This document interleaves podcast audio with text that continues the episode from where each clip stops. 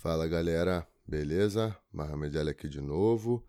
22 episódio do nosso podcast, Alibi DJ Cast número 22. Estou muito orgulhoso de termos chegado tão longe, né? Muitas coisas legais para falar hoje aqui no podcast. E eu vou começar com a informação inútil já, porque vocês já estão acostumados, né, com a nossa forma de trabalhar aqui. E é o seguinte, a gente começa sempre com uma informação inútil, né? Porque informações inúteis são melhores do que as informações úteis, né? Informações inúteis levam a gente muito longe, cara, na vida, entendeu? Então a gente não tem que ficar se estressando e nem pensando muito em informações úteis, não. Parada é informação inútil mesmo e pronto, entendeu? Então depois que você ouvir a informação inútil aqui, tu nem precisa continuar aqui no podcast, moro, cara? Tu pode vir aqui só ouvir a informação inútil, já pular pro próximo capítulo e só ir ouvindo as informações inúteis que tu vai ganhar muito mais. Morou, cara? A primeira coisa que a gente vai tratar aqui é o seguinte, rapaziada. A gente tem que admitir, né? Quando alguém é melhor que a gente, né? Quando a gente tá fazendo alguma coisa errada e tem alguém fazendo melhor, eu acho que é a nossa obrigação, né? Enquanto seres humanos, admitir as nossas falhas, né, cara?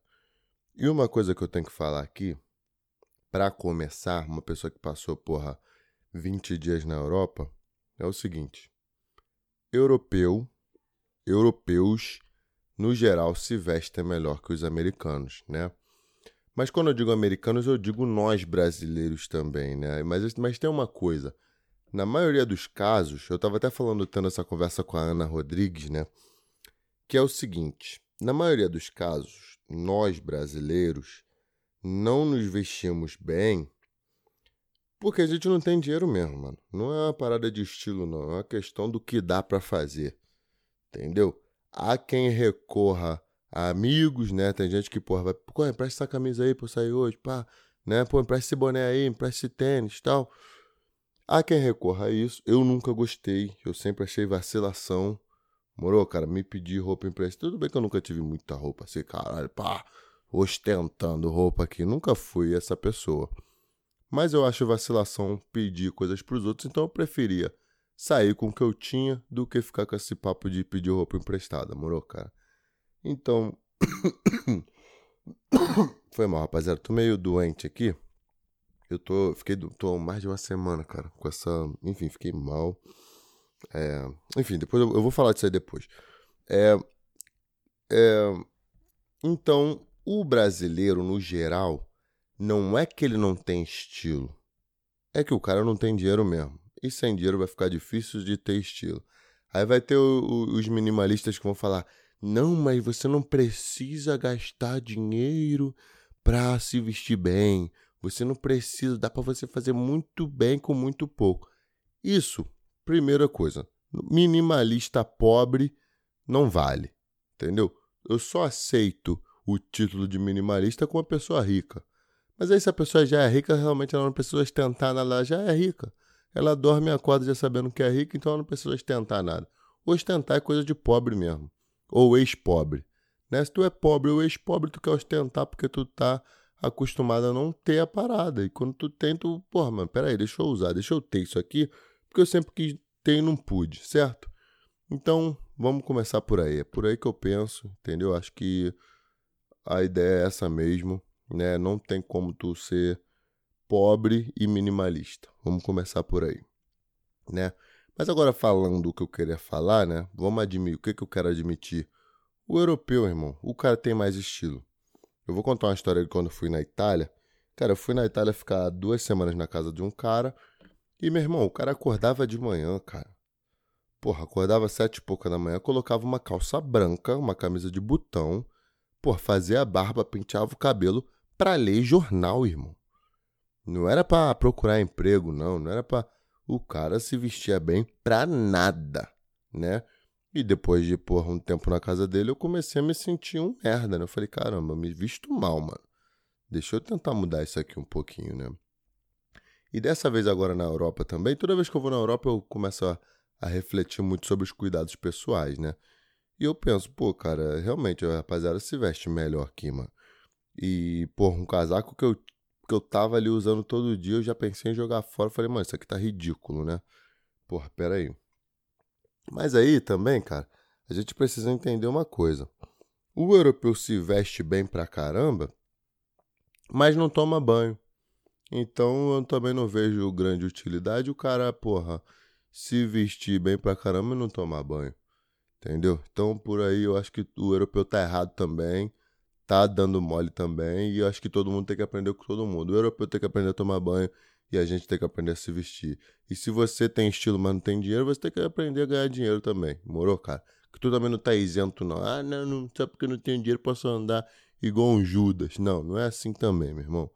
Tu dá teu jeito aí de ganhar dinheiro, de guardar dinheiro, de fazer alguma coisa para você cuidar melhor de você, morou, cara? Porque eu acho que isso é o mínimo. Outra informação inútil aqui, cara, é que Lisboa é igual Brasil, irmão. Irmão, existem umas burocracias que acontecem em Lisboa que eu sinceramente não tenho paciência, não tenho vocação mais para aturar. Né? E olha quem, que quem tá falando para você que é uma pessoa que ama Brasil, mas depois de, porra, cinco dias na, na em Lisboa, eu já não aguentava mais. Né? Por algumas burocracias eu tive, ju, eu juro para vocês, eu na fila para fazer, para viajar, né? Tava, já tava indo embora, já tava de saco cheio de Lisboa. Deus que me perdoa. Amo as pessoas de lá, tenho amigos lá, mas eu não tô mais acostumado com algumas coisas. Eu vou te dar um exemplo. Eu tava na fila para embarcar para Berlim e, cara, um cara, na verdade, dois amigos me pediram para tirar foto, né? Pô, vamos tirar uma foto aí pra rapaziada saindo do europeu, né? Cara, eu tentei, eu parei para tirar foto com o cara, nisso dois caras furaram minha fila, irmão. Eu esperando para fazer check-in. Eu tive que ir lá e falar, meu irmão, volta, volta, volta, volta, sai daqui que é muito abuso já. Mas eu já tava estressado, tá ligado? Enfim, tem muitas coisinhas ali em Lisboa que tu vai ver e caramba, mano. A pessoa tá ali para trabalhar e ela não quer ajudar o cliente. Eu vou dar mais um exemplo. Eu não fiz o meu check-in online, certo? Eu moro nos Estados Unidos também, é foda, né? Tu fica, acaba ficando mal acostumado. Eu não fiz meu check-in online, certo? E o que, que é um check-in, galera? Deixa eu só te explicar o que, que é um check-in, se você não fez check-in ainda. Check-in é o seguinte: você compra a sua passagem online, certo? E você chega no, no aeroporto e você pro, prova que, um, você comprou aquela passagem e, dois, você é você, entendeu? Você comprova que os seus documentos batem com os documentos de quem comprou a passagem. Então você compra a passagem no seu nome e você só precisa comprovar que você é você. Isso é um check-in, tá? Você já pagou pelo serviço, você já pagou pela passagem aérea. E o que aconteceu em Lisboa, cara, foi o seguinte: eu cheguei no aeroporto, né, duas horas e meia antes do meu voo. Não, na verdade, uma hora e quarenta e cinco antes do meu voo. Eu precisava chegar uma hora, cheguei uma hora e quarenta e perguntei pro cidadão que estava ali, né? Tive que esperar 15 minutos numa fila, que, enfim, eu não tô acostumado também. Né? Eu, de repente, tô ficando uma pessoa chata, né? Confesso. Mas, enfim, esperei a fila, cheguei lá e falei pro cara assim: então, tô aqui para fazer o check-in. Aí ele falou assim: então, você sabe que para fazer check-in aqui você precisa pagar 45 euros, né? Não, 55 euros, né? Eu falei, irmão, eu já comprei a passagem. Eu não tô querendo comprar outra passagem, não. Só quero fazer o check-in, irmão. É, não, não, mas o check-in tem que ser feito online, senão você precisa pagar. Eu falei, tá bom, vou fazer o check-in online agora então né? Se tem que fazer online, eu vou fazer online. Aí o cara virou pra, virou pra mim com toda a delicadeza do mundo e falou: não, a gente fecha o check-in online duas horas antes do voo. Ou seja, eles fazem isso de propósito para tirarem mais dinheiro de você. E isso eu não estou mais acostumado. Isso eu não, eu não consigo entender. Uma empresa que não está ali para servir o cliente, ela está ali para se servir e tentar tirar vantagem do cliente ao máximo. Aí, vamos, vamos aumentar, vamos melhorar, né? Tá, tá, já, porra, tá muito bom isso já. Aí o cara. Eu falei, tá bom, então, deixa eu. É, então eu preciso. Não, não, não, mas eu não, você não paga aqui. Você tem que ir lá do outro lado, pagar e voltar aqui. Falei, tá bom, eu também preciso despachar uma mala que eu não paguei ainda. Aí ele falou, ih, cara. Eu, mano, eu me senti naquele filme Tropa de Elite, tá ligado? Pô, eu vou até te ajudar, mas você tem que me ajudar a te ajudar. Né? Quem quer rir tem que fazer rir. Olha só. O cara falou assim para mim, irmão, então se você não, não pagou a bagagem extra, aqui a bagagem extra custa 45 euros. Se você fizesse online, seria 20. Ou seja, porra, 55 mais 45, irmão, eu comprei outra passagem, tá ligado? Aí eu falei, beleza. Ele falou, pô, pesa tua mala aí. Aí eu falei, beleza, pesei a mala, né? Já tava de, de... Na minha cabeça assim, irmão, já eu vou sentar nessa pica, beleza. Já entendi, tá tranquilo, já aceitei, ok. Pesei a mala, ele me deu um papel para eu pagar. Eu tive a brilhante ideia de ler o papel, tá ligado? Aí nisso que eu li o papel, ele colocou um número 3 assim na parada. Eu falei, irmão, que 3 é esse aqui? Ele colocou um 3 e uma seta. Ele falou, não, é porque a tua, a tua mala tá acima do peso e eu tenho que te cobrar 3 quilos extra. Ou seja, 3 quilos extra seria mais 40 euros, tá ligado? Ou no mínimo, né?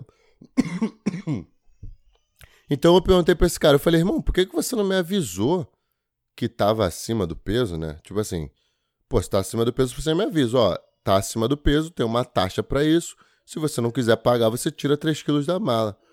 Aí eu falei, por que, que tu não me avisou? Ele, ah, no, no, procedimento da empresa. O procedimento é o caralho, mano. Eu vou tirar 3 quilos aqui e você faz outro papel aí pra mim sem a porra do, da bagagem extra. Sem o peso extra, tá ligado? Aí ele, tá bom, fez. Eu fui lá, paguei, enfim, voltei pra, pra fazer o check-in, tá ligado? E aí nisso fiz o check-in. Dessa vez foi uma, uma menina um pouquinho mais agradável, né? E, enfim, mano, eu, eu não tô mais acostumado com essas burocracias. E eu acho, depois de viver essa semana na, na Europa, assim, eu acho que eu vou ter grandes dificuldades de, de ficar no Brasil no dia que eu tiver que resolver alguma coisa, tipo em banco. Eu lembro que eu ficava muito puto em banco no Brasil, né, mano? Mas enfim, essa era a informação inútil aí, deixa eu, deixa eu entender.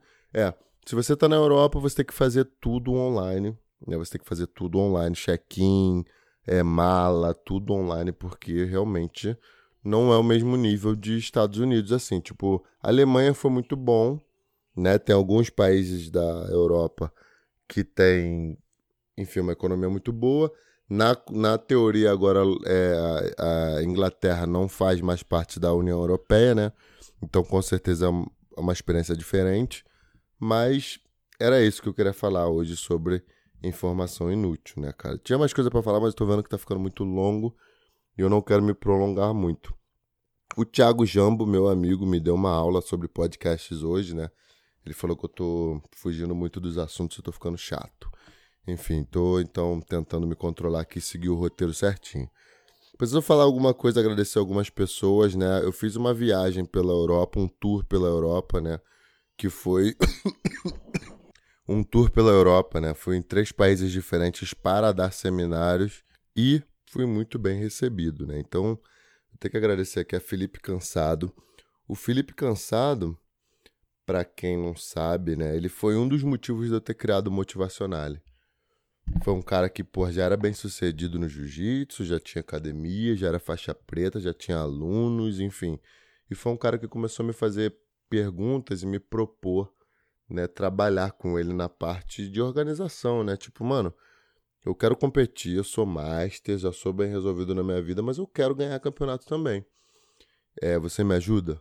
E aí a gente começou a fazer um trabalho juntos, ele ficou muito feliz e eu comecei a pensar, cara, como o Felipe devemos ter outras pessoas aí no mundo querendo essa orientação, né? Pessoas que de repente estão ilhadas, não tem tanta gente assim para treinar ou para consultar e gostariam desse tipo de trabalho, né? E de serviço, né? E eu comecei a trabalhar com o Felipe foi excelente, está sendo excelente, né? E, enfim, daí surgiu nossa amizade e fui lá na academia dele dar um seminário, né? Aí de Berlim eu fui para Oslo dar, dar um seminário na academia do meu primeiro professor, né? Do Paulinho, Paulo Peixoto. Quem quiser olhar no Instagram, Paulo Peixoto BJJ.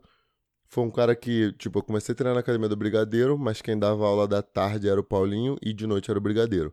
Então eu comecei com eles dois, eu treinava com os dois, tanto com o mestre Brigadeiro quanto com o Paulinho. E eu confesso que aprendi muito com o Paulinho. O Paulinho era um cara que, enfim, já tinha uma visão mais competitiva da parada. Botava a gente para treinar queda, entrada de queda, defesa de queda, umas paradinhas que realmente eu não via tanto naquela época, né? Hoje em dia toda a equipe faz, mas o Paulinho era um cara que já estava à frente nesse sentido e me ajudou muito. Dois anos depois, um ano e pouco depois, ele saiu do Brigadeiro, eu também saí. Enfim, a gente foi se encontrar. Ele morou na. Ele morou na, foi morar na Noruega, já tá lá por oito anos. E, enfim, nossa amizade vem desde aquela época e foi uma honra chegar lá e dar aula para os alunos dele, né? Enfim, conheci, pude encontrar também o Teta lá na Noruega, o Eduardo Rios Teta, que é o cara, um dos caras que dominam lá o jiu-jitsu na Noruega. Enfim, sentamos, tivemos um almoço irado. O cara me contou muitas histórias das antigas. Ele é aluno do Carson, né? Das antigas, foi maneiro. De lá fui para Espanha, né? Fiquei em Barcelona, dei aula lá na Templum na academia do André. Dois amigos chamados André, né? O André Piolho e o André André da Templum, né? E foi maneiro pra caramba. Pô, gostei pra caramba dessa viagem pra Europa. E era mais ou menos isso. Gostei muito da viagem, gostei muito da experiência. É, realmente preciso me vestir um pouquinho melhor para tentar acompanhar o ritmo dos europeus. Os caras realmente estão bem na moda. Só tem que aprender a tomar banho, mas não, não, ninguém é perfeito, né, mano? É, uma coisa que eu quero falar aqui, antes de ir pro tema principal do podcast. Pô, meu, minha garganta tá incrível. É, uma coisa que eu quero falar aqui, cara, eu quero parabenizar o trabalho de, de um grupo de pessoas e eu acho que é muito relevante falar disso. Eu acho que tô um pouco atrasado, não dá tempo de vocês participarem dessa grande promoção que rolou, mas vale a pena falar aqui e enaltecer o trabalho de quem está trabalhando. Eu sempre gosto de dar a César o que é de César, né? Então eu tô aqui para falar bem do Everyday Porrada, cara. O movimento Everyday Porrada, não só a marca. Estão fazendo um trabalho muito bom, né? Agora eles estão fazendo uma campanha onde os vencedores vão passar um, um, acho que uma ou duas semanas treinando com o Rômulo Barral na África do Sul e depois vai todo mundo para Abu Dhabi, né? Vai todo mundo lutar o Abu Dhabi, enfim, com tudo pago, então vai ser uma campanha muito legal. Então eu tô aqui para parabenizar a Everyday Porrada, parabenizar o Rômulo Barral, parabenizar o Servinho, o Sérvio Túlio, que são as pessoas que estão por trás. Eu não sei exatamente quem tá por trás, não sei muitos detalhes, mas eu vi a campanha por alto e fiquei muito feliz do com o que eu tava vendo, né? Ver pessoas interessadas a devolver um pouco, né? a pegar, a, ter o benefício da parada, mas também contribuir um pouquinho com o jiu-jitsu, contribuir um pouquinho com as pessoas, contribuir um pouquinho com, com a comunidade do jiu-jitsu. E isso me deixou muito feliz, cara. Agora, chegando ao ponto principal do podcast, né? Falando sobre o meu desempenho e a minha performance no europeu, eu preciso falar algumas coisas antes. Preciso é, address, é, colocar alguns pingos nos is antes de eu começar a falar sobre a minha performance, que é o seguinte, tudo que aconteceu, eu, eu, eu sei que vocês já sabem isso, mas eu só tô é, é, é, reforçando aqui tudo, toda essa minha filosofia, né? Tipo assim, eu acho, cara, eu acho não, eu sei, eu sinto, eu vivo, né? Que tudo que acontece na minha vida é culpa minha, sabe? Tudo que. E a maioria das coisas que acontecem eu tenho noção. Eu tenho um certo. Você, na verdade, hoje em dia, né, já com por 26 anos, eu tenho uma noção que determinadas coisas que a gente faz vão nos levar para determinados caminhos, certo? Determinadas coisas que a gente planta, a gente vai colher, né? E a fruta nunca cai longe do pé e a tua colheita vai sempre ser de acordo com o seu plantio. Não tem como você colher banana se você plantou maçã. Entendeu? Essa é a minha filosofia de vida. Então, pensando assim, vivendo isso, vivendo essa filosofia, eu tenho uma facilidade para aceitar as coisas como elas são. Eu sofro menos com algumas coisas porque eu meio que tenho já um certo parâmetro, principalmente quando se fala de jiu-jitsu, né? Então, eu vou começar com o meu resultado, né? Eu fui double bronze no Europeu 2020, né? É, eu perdi na semifinal tanto no peso quanto no absoluto, né? E e uma, uma uma coisa engraçada, né? Que não acho graça nenhuma disso, não sei nem porque que eu usei essa termologia, é que foi a primeira vez que eu perdi o europeu, né? Eu fui pro europeu faixa roxa, faixa faixa marrom e faixa preta e nunca tinha perdido o europeu. Na verdade, eu perdi o absoluto da faixa roxa e o absoluto da faixa preta, né? Mas eu não tinha saído de um europeu sem uma medalha de ouro e essa foi a primeira vez, né? Uma experiência não muito boa. É... Então, eu perdi. Vou falar das lutas que eu ganhei primeiro, né? Vou falar primeiro do meu jiu-jitsu, como eu me senti. Vou falar dos pontos fortes primeiro. Fisicamente, eu tô muito bem. Eu tô ótimo. Eu tô como eu nunca estive, né? E isso é um mérito meu, primeiro, né? Segundo, é, das, da equipe que tá comigo, né? Do Rafa, do Lloyd e das pessoas que estão comigo ao, ao longo desses últimos anos, né? E eu tô muito feliz com relação a isso, né? Mas como a gente sabe, principalmente quem comprou o motivacional aqui sabe que competição não é só físico. Assim como também não é só técnico, assim como também não é só é, é, é mental, né? É tudo junto, é um pacote completo. E quem consegue estar tá melhor nesse pacote tem um melhor êxito nas competições. Quem consegue colocar a coisa certa no lugar certo tem um êxito maior nas competições, né? Isso tem a ver com foco, isso tem a ver com hábitos, isso, isso tem a ver com as sementes que você está plantando todos os dias. E eu, hoje em dia, tenho plena consciência disso tudo. Eu tenho plena consciência. Então, na minha cabeça, o que eu senti assim nesse europeu e que eu tenho sentido no, pelo menos nos últimos dois anos é o seguinte: fisicamente eu estou muito bem. Apesar de ter ficado doente no, na véspera do campeonato, fiquei doente na sexta, né? Eu não acho que isso in, in, influenciou em nada a minha performance física, porque eu estava muito bem fisicamente, mesmo não conseguindo respirar muito bem, eu, porra, tava muito, cara, tava tranquilo, de força, de gás, eu tava tranquilo, né? Então, é, até a minha flexibilidade estava muito boa, a galera até elogiou, então, pô, eu fiquei muito feliz com a minha performance física, né? A segunda coisa é o mental. Cara, tô trabalhando com o Renato agora. Na verdade, é um trabalho que começou agora, então não tem como estar tá colhendo fruto numa coisa que a gente começou a plantar agora. Mas eu tenho na minha cabeça que eu tô muito bem, é, mentalmente também. Eu tenho total consciência da minha capacidade, eu tenho total crença que eu consigo conquistar o que eu, o que eu quiser conquistar nessa vida. E isso é muito bom, né? Não me dá pressão. Eu não tenho pressão antes das lutas. Eu não tenho é, é, sofrimento antes de lutar. O sofrimento vem, tipo, depois, no caso, né? Perdi o campeonato. Aí, pô, a gente sofre um pouco. A gente fica meio triste, mesmo sabendo que aquilo já era de se esperar, né? Mesmo sabendo que algumas coisas a gente sabe, né? A gente sabe como a gente está plantando.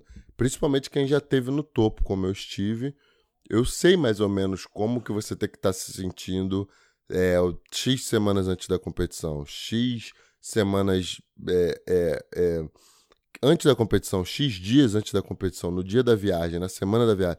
A gente sabe mais ou menos como a gente tem que estar tá se sentindo, né?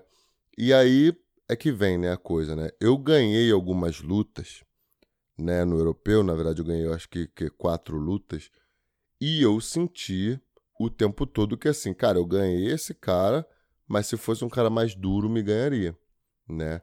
O que me dá na minha cabeça, tipo assim, a consciência de que eu não tô na melhor, no meu melhor, na minha, como eu posso dizer, na minha melhor versão de competidor, né? Eu tô muito bem em outras áreas da vida e eu diz, como eu posso dizer, descalibrei um pouco essa minha área competitiva, né? Por vários motivos por várias variáveis, mas a real é que eu até vi essa postagem um dia desses, né? Alguém falando sobre Kobe Bryant e disseram que trabalho duro é uma opinião, né? Todo mundo acha que trabalha duro, todo mundo acha que faz muito. Então, trabalho duro é uma opinião. Fato é fato. O fato não tem como mudar, né? Então, ou seja, você pode achar que está fazendo, mas se o teu fato, se, se o teu resultado não está dizendo a mesma coisa que você pensa, é porque você está errado na sua opinião sobre o seu trabalho duro. Então, trabalho duro é uma opinião, resultado é um fato, tá ligado? E contra fato não há argumento. Então, eu tinha noção, cara, que, porra, pelo amor de Deus, antigamente eu treinava duas vezes jiu-jitsu por dia, né? Eu, tava, eu dava do, no mínimo, no mínimo 10 treinos de jiu-jitsu na semana e ainda fazia o físico, né? Pô, de dois meses, três meses pra cá, desde que eu. desde que eu montei o Motivacional, eu, porra, dou o quê? um treino de jiu-jitsu por dia, né? Pô, vamos dizer seis treinos de jiu-jitsu na semana. Então, isso é um fato, né? Então, eu não tenho como achar que é, o Jordan Bullhawks falou isso também, né? As quedas que você deu nos campeonatos passados não te garantirão as medalhas dos campeonatos futuros, né? Então, se eu quero voltar a ganhar, eu tenho que voltar a treinar como eu treinava, no mínimo, né? Porque o jiu-jitsu da época que eu ganhei mundial é um jiu-jitsu muito inferior do mundial de 2020. Então eu preciso estar tá muito melhor do que eu estava em 2018 para ganhar o mundial de 2020. Eu tenho, eu tenho consciência disso. Então quando eu cheguei no campeonato europeu ali, eu olhei os nomes, né? E na minha cabeça, na minha ignorância, né? Eu achava que teriam dois caras assim, na verdade três caras que, porra, estariam ali no meu no meu pé, né? Três caras que, pô, cara, eu posso perder para esses três caras aqui. Eu tenho que fazer uma estratégia muito boa para ganhar desses caras, eu tenho que estar num dia muito bom para ganhar desses caras, né? Que na verdade seriam Felipe Andrew, que acabou sendo campeão do absoluto, seria o Kina Cornelius, que acabou ganhando a categoria dele perdendo a final do absoluto pro Felipe Andrew, e o Patrick Gaudi, que era uma pessoa que eu não lutaria se a gente caísse no absoluto, eu abriria ou ele, na minha opinião, eu acho. A gente não conversou disso, mas eu acho assim, pela nossa amizade era o que seria feito. E o Patrick foi o cara que ganhou do Felipe Andrew na categoria. Ou seja, são, na minha opinião, os três caras mais duros ali. Quando o Mike Mussomessi colocou o nome dele no absoluto, eu achei que ele seria um cara muito duro também. Eu falei, cara, Mussomessi, pô, três vezes campeão mundial, tem que ser respeitado aqui, né? Então ele também é um cara muito duro. O Safe, que foi o cara que eu perdi na minha categoria, eu não coloquei ele nessa lista, né? Eu, pô, pensei no Tigrão, que foi o cara que acabou ganhando dele na final pensei em vários outros caras, mas eu falei, cara, é Felipe Andrew, é Kina Cornelius, é Patrick Gaudi e é o Mike, né? Tipo, pensando assim na minha ignorância, né, na época. E no final das contas, o Mike Mussomessi não foi, tipo assim, cara, não vou falar que foi uma luta fácil, mas tipo, não foi uma guerra, não foi, tipo assim, eu ganhei a luta, se você olhar o placar você vai achar que foi, mas não, não foi, né, mano? Tipo, eu lutei pelo amor de Deus, não falando que foi uma luta fácil nem nada. Mas, tipo assim, eu lutei 10 segundos, cara. Eu puxei junto, bum, uma vantagem. Passei a guarda dele, bum, outra vantagem. Falei, cara, não preciso fazer mais nada nessa luta. A vantagem que eu tomei dele foi que eu fui reclamar com o juiz um minuto, né? Tipo assim, ele, ele fez uma, um gancho ilegal. Eu olhei pro juiz. Quando eu olhei para baixo, ele já tava nas minhas costas, tá ligado? Basicamente isso. Né? A gente fez 50-50 ali. É, falando agora da luta do Mike, né? Já que eu já entrei nesse assunto, é o que muita gente tá me perguntando online, assim. Algumas coisas me surpreenderam no Mike. E eu preciso dar esse total mérito para ele. Tipo assim, foi, foram coisas lindas que ele fez ali e eu realmente nunca tinha sentido, né? Primeira coisa, até postei isso lá no meu, no meu Instagram, é o seguinte: o Mike faz pegada com os pés. E isso foi incrível de ver. Eu tentei torear a perna desse cara e esse cara simplesmente fez pegada com os pés, cara. Eu não conseguia torear a perna dele porque os pés dele, dele envolviam o meu antebraço. E eu precisei pensar e prestar mais atenção naquilo ali. E realmente isso eu passei segundos durante a luta pensando. Falei, cara, não é possível que esse cara tá fazendo pegada com o pé, mano. Tá ligado? Isso é um ponto forte do Mike. O segundo é a força. O Mike é extremamente forte. Incrivelmente forte. E isso foi uma coisa que eu falei: caramba, esse moleque tá me levantando, irmão. Tá ligado? E isso eu achei também muito maneiro de, de entender, né? Porque eu, eu já falei aqui várias vezes, eu falo o tempo todo, né? Tem muita gente que fala: ah, mano, jiu-jitsu é técnica. Jiu-jitsu é isso, é aquilo. E não, né, cara? É mentira. O cara que acha que o mais fraco vai ganhar do mais forte, ele é, ele é no mínimo ingênuo né? Você, o fraco só vai ganhando mais forte se a técnica for infinitas vezes melhor. Por exemplo, o Mike é um cara tecnicamente, porra, 20 vezes melhor do que eu. Mas eu, eu sou 40 vezes mais forte que ele.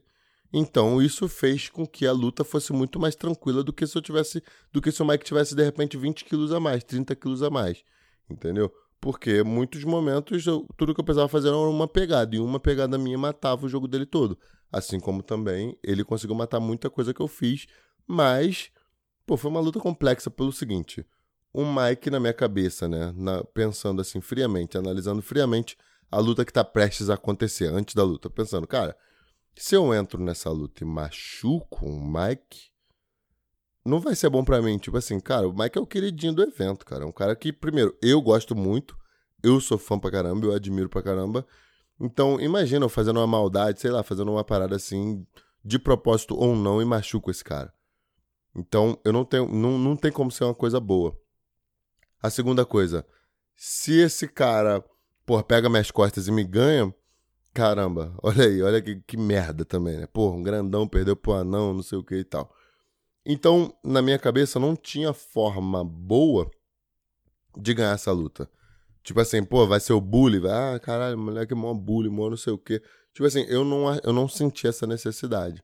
Entendeu? Eu não senti essa necessidade durante a luta, né? Então, na minha cabeça eu falei, cara, só vou entrar, vou puxar junto, vou ganhar uma vantagem ali e vou e vou ganhar nessa vantagem, tá ligado? E realmente foi o que aconteceu, eu ainda tive a oportunidade de passar a guarda dele, passei a guarda dele rapidinho assim com uma toreada. E nesse momento eu falei, cara, agora eu não faço mais nada. Ali me botou na 50, é, me, me chegou a me raspar, eu raspei de volta. Alguns momentos eu senti que eu poderia de repente forçar uma raspagem, mas ele posicionou o joelho dele muito bem. E isso me, me não me intimidou, mas me deu uma. Eu, eu tive que respeitar algumas coisas que ele fez ali, porque realmente eu não entendi 100% do que estava acontecendo. O jogo de gancho dele, o jogo dele, a mobilidade de quadril de perna, é uma coisa que eu não estou acostumado a treinar. Então eu não realmente não tinha muitos é, recursos para lutar contra. Então eu falei, cara, vou fazer uma luta estratégica aqui, uma luta tranquila que, porra, eu não vou sair na mão com o Mike. Porque o risco é muito grande. É um, é um até o Kina falou isso depois, né? É um nível de estresse alto, cara. Porque na cabe... no, pro Mike era uma. É ganha-ganha. Ou ele ganha a luta e tira onda, ou ele perde a luta e tira onda também porque tentou. Entendeu? E na minha cabeça é eu perco ou perco, né? Porque, porra, se eu ganho espancando ele, tipo, não dizendo que eu tenho essa capacidade, tá? Mas, tipo, se acontecesse, caralho, ganhei espancando esse cara. Ah, tá bom, não fez mais do que a sua obrigação, você é pesadão. Ah, ganhei por uma vantagem. Caramba, o cara fez uma luta durona com, com o Ali. Agora, se eu perco a luta, caralho, o moleque pequenininho foi lá e fudeu o Ali mesmo, não sei o quê.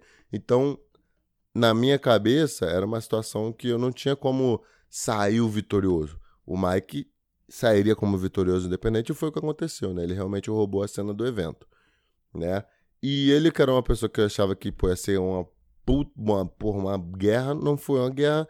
E o Safe, que foi o cara que eu perdi na categoria que eu acharia que seria, de repente, uma luta mais fácil, acabou sendo a minha pior luta. O cara tirou meu joelho do lugar, o cara, meu irmão o cara fez tudo que. O cara fez tudo perfeito na luta ali, estrategicamente falando. Né? E ganhou de dois campeões mundiais, enfim, já falei dele aqui, então também não vou ficar é, me prolongando muito no safe. Né? E algumas coisas que eu falei do Mike aqui servem para outras lutas também. O que, que acontece? Por eu não estar tá com uma qualidade de treino muito elevada, quando eu digo qualidade de treino, eu não estou dizendo que eu estou sem treinos, mas eu estou treinando com uma galera que não está acostumada com as regras, não está atualizada no jiu-jitsu. Então, isso faz com que minha mente, não vou nem dizer oscile, mas isso faz com que eu fique receoso no meio da luta e não ataque tanto. Né? Por exemplo, com o Mike ali, quando eu senti aquela pegadinha que ele estava fazendo com os pés, eu falei assim, meu irmão, não vou ficar me matando para tentar passar essa guarda se eu tô ganhando, tá ligado? Porque isso pode me surpreender, eu não tô acostumado com isso. Eu fiz uma luta com faixa preta do Braulio, né, da Grace Barra, foi a minha primeira luta, né, do evento, inclusive. E, cara, eu comecei a lutar com esse cara, ele me puxou pra guarda, me colocou no joguinho de lapela, e ele fazia lapela diferente do Kina, ele fazia double lapela, tipo, as duas lapelas. Um jogo, na minha opinião, que eu não acho muito ofensivo, mas que eu falei assim, cara, esse jogo aqui é chato. Esse jogo aqui é chato. E na minha cabeça, eu comecei a pensar assim, cara, é o seguinte, eu não vou passar a guarda desse cara. Tá ligado? Quando eu comecei a sentir o cara assim, as pegadas dele, o, o ângulo dele, o, o, sangue no olho que ele tava de lutar comigo ali, eu senti que o cara tava com muita vontade de fazer uma luta boa comigo. Eu já comecei a pensar, cara, eu não vou passar agora esse cara. E se eu passar, eu vou fazer muito esforço aqui. Então eu vou fazer o seguinte, eu vou deixar esse cara me raspar e eu vou, eu vou organizar a minha raspagem por baixo. E quando eu raspar esse cara, eu já vou cair por cima, passando a guarda dele e pontuando mais. E foi justamente o que aconteceu. Eu deixei ele me raspar, ele encaixou uma raspagem boa até, me raspou. Eu me ajeitei tudo e eu pensando, né? Tipo, pô, se esse cara é guardeirão brabo, ele não vai ser tão brabo assim por cima, tá ligado? Isso foi uma aposta que eu fiz no meio da luta. E realmente, ele por cima era bom, mas não era tipo um cara tão bom assim para passar minha guarda. E eu me ajeitei, também fiz um joguinho de lapela com ele ali. É, raspei, quando raspei já caí passando, já passei a guarda dele. E ganhei assim, 5, no 5x0, botei o joelho na barriga, 7. Enfim, eu acho que foi isso. Acho que eu montei também, não me lembro. Ganhei a luta. Mas aí na minha cabeça eu já tô pensando, porra, se fosse o Kina, eu não teria, eu não teria raspado tão fácil assim. Entendeu? Se fosse o Kina, já teria me dificultado um pouquinho mais. E aí tu já começa a pensar, né? Tipo assim, porra, mano, o meu jiu-jitsu tá bom, assim, eu tive, eu tive uma, um discernimento bom para fazer uma leitura maneira, mas ao mesmo tempo, tipo assim, não tem que existir isso, né? O Isaac até me falou depois, né? Porra, não tem que existir tu dar dois pontos pra uma pessoa no, alto nível, não tem que existir isso, você tem que estar tá completo e confiante independente da área, né? Isso aconteceu várias vezes, cara. Na luta, teve uma luta também que eu ganhei na minha categoria, eu ganhei de um cara na ignorância pura. Porra, ele me botou na laçada, eu fiz um deadlift ali com a laçada dele, o joelho dele saiu do lugar e acabou a luta. Que eu também pensei, eu falei, caramba, cara, eu não tô conseguindo. Eu passei a guarda dele algumas vezes, mas eu não consegui estabilizar. Passei guarda, montei, o cara me capotou, fiquei tipo, mano, o meu jiu-jitsu não tá afiado como deveria estar tá para um campeonato europeu, tá ligado? Então, foi isso que eu senti, assim, tipo, fiquei muito feliz com algumas coisas, porra, meu físico principalmente. É, notei muito progresso, assim, no meu jogo, na minha mobilidade, muitas coisas, mas muitas coisas deixaram a desejar, né? A minha luta com o Kina foi uma luta muito interessante, e eu preciso falar um pouquinho do Kina aqui, né, cara? O Kina é um exemplo também de desses fatores que eu tava falando. Por exemplo, o Kina é um cara que, tecnicamente falando, de repente ele tá ali no top 2, 3 do jiu-jitsu. É um cara muito técnico, muito técnico. Mas por outro lado, ele se garante muito na técnica dele. E daí o que, que acontece? Na minha opinião, tá olhando de fora. Eu acho que ele deixa um pouco a desejar no quesito vontade, no quesito sangue no olho, sabe? No quesito físico, ele deixa um pouco a desejar, porque a técnica dele é muito boa e ele se garante na técnica dele. E eu acho que, na minha opinião, tipo assim, foi uma das coisas que fez o Felipe Andrew ganhar dele. O Felipe Andrew era tão bom quanto ele tecnicamente, de repente não tão igual a ele, mas pô, muito bom em determinadas posições.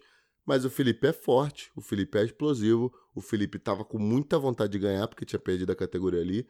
Então o Felipe colocou vários outros fatores que quando você coloca lado a lado, cara, superam a técnica tranquilamente. E foi o que aconteceu.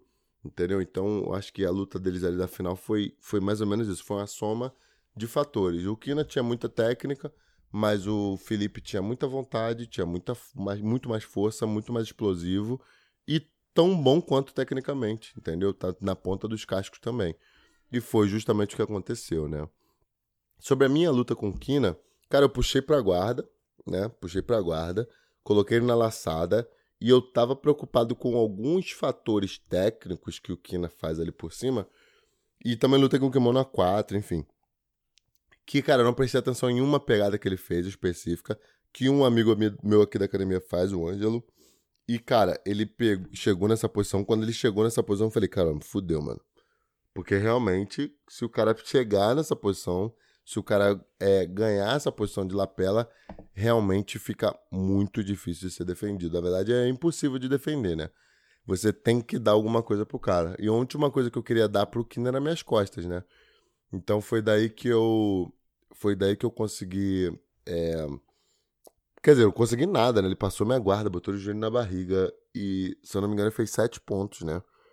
E daí agora, pô, tô sete pontos atrás, tenho que correr atrás, tenho que correr, tenho que correr, consegui raspar, mas de novo, caí por cima ali e falei, cara, não tô com pressão para passar a guarda do Kina. E não precisava só passar, eu precisava passar e pegar as costas, eu passar e montar. E realmente minha cabeça ali, não foi minha cabeça, foi eu acho que minha, meu realismo, né? Eu realmente falei, cara, eu não tô com jiu-jitsu com gás, com força, com técnica para fazer isso, né? E realmente foi daí que, porra, entendi. Faltavam quatro minutos e realmente, né, cara, não tem gente para passar, para fazer 10 pontos no Kina. Em quatro minutos, o Kina, porra, o Kina é ganhando a luta, entendeu? Não, não tem.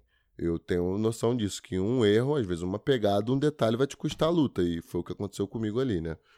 Então, esse foi mais ou menos o meu, o meu a minha leitura do meu, do meu é, campeonato, da minha performance, né?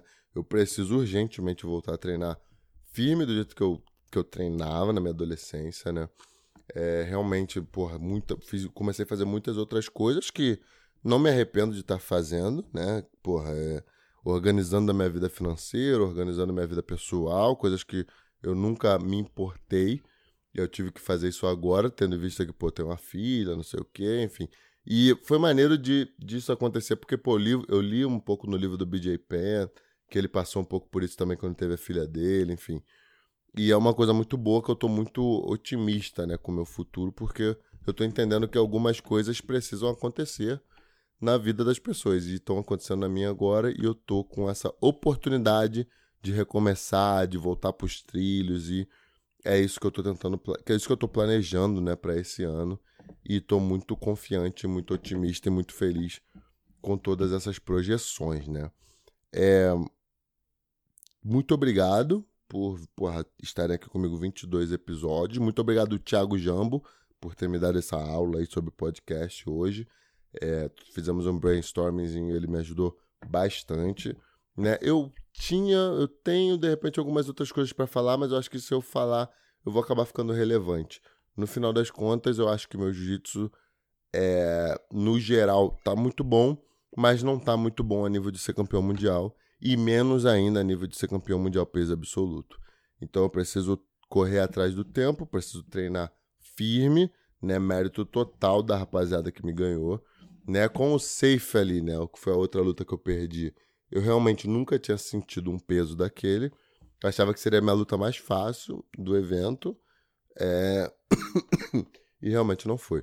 O cara realmente estava muito bem, fez a estratégia muito certa, estudou muito bem meu jogo. E é isso que eu precisava entender também um pouco, né? Cara, você é campeão mundial. As pessoas vão saber o seu jogo. Não vai mais acontecer de você chegar no campeonato e, porra, alguém pegar alguém de surpresa com o seu jogo. Não vai mais acontecer. E eu preciso fazer o quê? Renovar minha técnica, melhorar minha técnica, colocar outras posições no meu jogo, voltar a fazer algumas coisas que eu fazia, né? E melhorar, irmão, investir, pô. Tô pensando em comprar alguns alguns alguns DVDs, né? Assim, tipo, pô, assistir o Lepre um pouco, que é um cara que se posiciona muito bem. Pô, o Kainan agora tá com DVD, tava pensando em comprar umas paradas. Tô pensando, não tô pensando em investir assim nesse sentido, né? E realmente, cara, né? Continuar trabalhando, melhorar minha técnica. Preciso voltar a treinar jiu-jitsu no mínimo duas vezes por dia, né? Pra realmente colocar minha técnica do jeito que tava, o tempo das posições, botar um, mais um pouquinho de agressividade e de atitude na hora da luta. Porque, como eu disse, né? Ali com o Mussomessi, eu falei, cara, eu vou, vou fazer o, o, o, o que eu preciso fazer para ganhar. E não é assim que você tem que entrar para uma luta contra um campeão mundial, né? Quando você vai lutar com um campeão mundial, você tem que entrar disposto a se matar, né? Porque é isso que o cara vai estar tá disposto a fazer contigo e é isso que você espera de dois campeões mundiais lutando. Por exemplo, tu nunca vai ganhar no Nicolas Meregali pensando, ah, vou ganhar, vou fazer duas vantagens, vou amarrar aqui até o final. Tu nunca vai ganhar no Nicolas assim. Né? Você tem que pensar realmente, mano, eu vou me matar com esse cara ali dentro e, meu irmão, vou largar tudo ali dentro. Se tiver que vomitar, vou vomitar. Se tiver que, enfim, fazer toda a força do mundo, morrer de cãibra e perder um braço, perder um pescoço, eu vou fazer.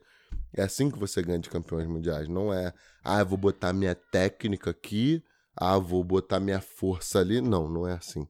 Você tem que entrar disposto a se matar se você quer ganhar de um campeão mundial. E eu não tô com essa mentalidade hoje. Eu senti, eu cheguei lá, fui lutar e falei, cara, eu não tô querendo matar ninguém, só tô querendo ganhar o campeonato. E principalmente o meu jogo, que é muito agressivo, que é um jogo muito de, de, de atitude, eu falei, cara, tá faltando atitude para mim aí. E isso é normal, já tava prevendo isso, né? Tendo em vista tantas outras coisas que eu tô fazendo hoje na minha vida. e eu preciso simplesmente colocar meu rabo na academia e voltar a treinar igual um campeão mundial, né? Eu sou eu que sempre falei, né?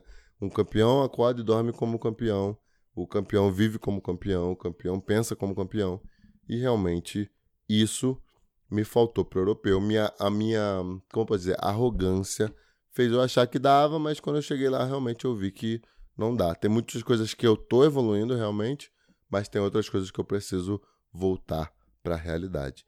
Esse foi o nosso episódio número 22, nosso podcast número 22. Espero que vocês tenham gostado aí.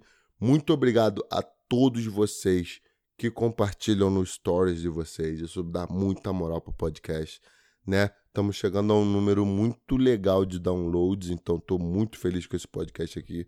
É, na verdade, na verdade, o podcast é a coisa que mais me agrada hoje de produzir, né? É, porra, enfim. E é isso, galera. Vou deixar as outras novidades para a semana que vem e a gente vai falando aí. Tamo junto, fiquem com Deus e um abraço. Urs.